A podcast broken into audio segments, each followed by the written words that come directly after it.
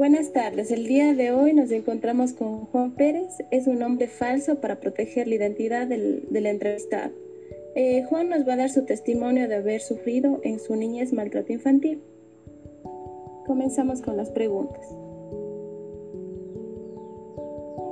Ya, primera pregunta, ¿qué entiende usted por maltrato infantil?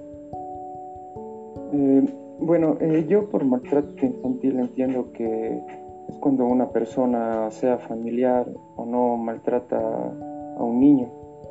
Eh, bueno, yo más o menos sé que es esto, ya que desde niño sufrí maltrato infantil, ya que mi mamá nos, nos abandonó a mí y a mis dos hermanos y nos quedamos nosotros con mi papá y mm, él creo que no estaba muy preparado en esto y, siempre nos, nos, golpeaba o por cualquier cosa o a veces llegaba borracho eh, a la casa y nos pegaba a mí y a mis hermanos.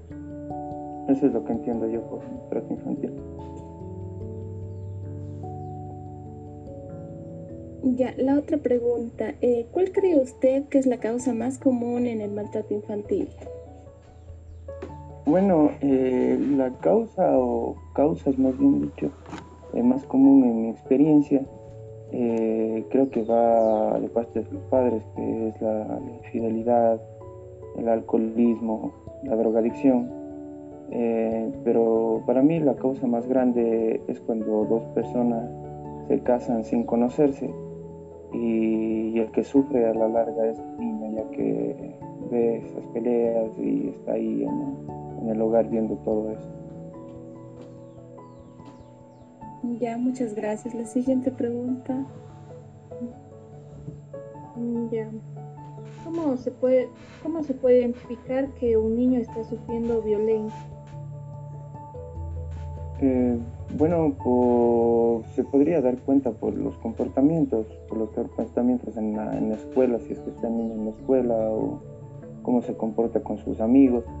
Bueno, en mi experiencia eh, es algo personal que, no, no, he contado a nadie. Bueno, yo me orinaba en la cama hasta los 10 años, eh, que eso es algo que se puede ver en un niño que está siendo maltratado, ya sea, ya digo, por, por otra persona o por el familiar mismo. Gracias. Ya, em, la cuarta pregunta. ¿Cuáles son las consecuencias de un maltrato infantil?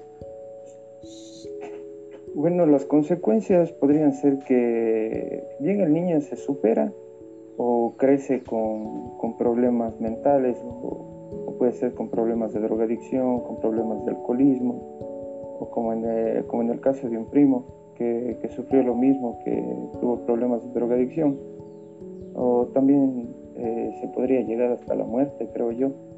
Eh, porque el niño se, bueno, yo me sentía muy, oprimido, me sentía, me, sentía que quería salir de mi, hogar eh, corriendo y, no sé, eso, eso hace que tome decisiones muy fuertes, creo, ver esas, peleas o ese maltrato hacia, hacia un niño.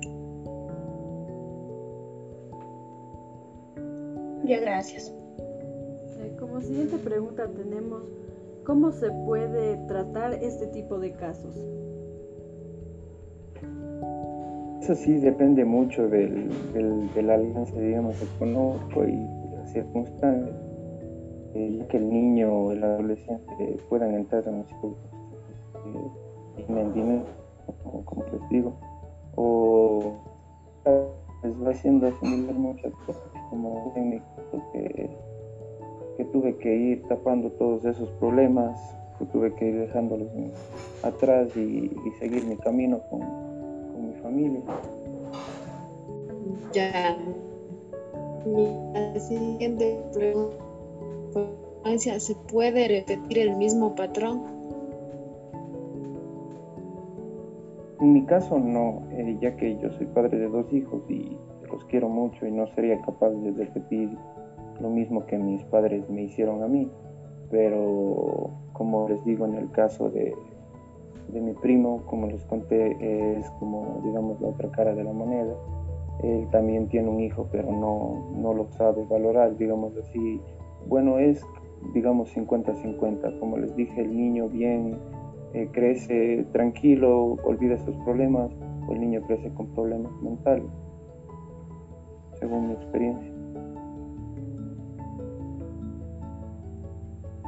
Ya, la otra pregunta, eh, ¿cómo trabajaría usted con niños que han sufrido violencia? Yo trabajaría mucho, bueno, en lo, trabajaría creo que se refiere mucho en lo que es el afecto al niño y saberlo escuchar, eh, ya que yo cuando era niño quería contar muchas cosas, pero no tenía ningún familiar a quien contar en ese entonces, digamos así.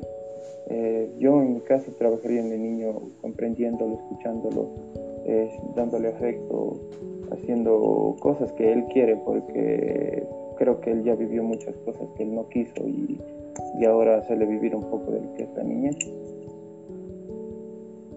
Muchas gracias. La siguiente pregunta. Ya, la otra pregunta es, ¿cree usted que existe alguna manera de prevenir el maltrato infantil? Claro que sí, eh, desde el hogar enseñando a sus hijos valores como el respeto, la equidad de género entre género masculino y femenino, que todos somos iguales, enseñándoles primeramente la base que es que todos seamos iguales, seamos negros, seamos blancos, seamos mestizos, seamos gays, mulatos, o, lo, depende de nuestra cultura, religión, todos somos iguales y creo que eso se debe de enseñar desde el hogar. También lo que es la honradez, eh, y también creo yo que en las escuelas también les ayudaría mucho a fortalecer estos, estos valores, aparte de lo que es la educación en sí. Ya, muchas gracias. ¿La otra pregunta? Ya, para finalizar, la última pregunta sería, ¿qué haría usted si conoce algún caso de maltrato infantil?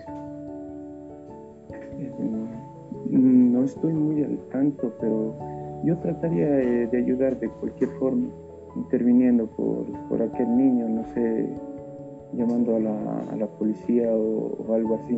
La verdad no estoy muy al tanto de, cómo podría yo ayudarle a este niño, pero en lo que yo pueda estaría ayudándole a este niño, ya sea llamando a la policía o algo así. Ya, muchísimas gracias. Muchas gracias, muchas gracias.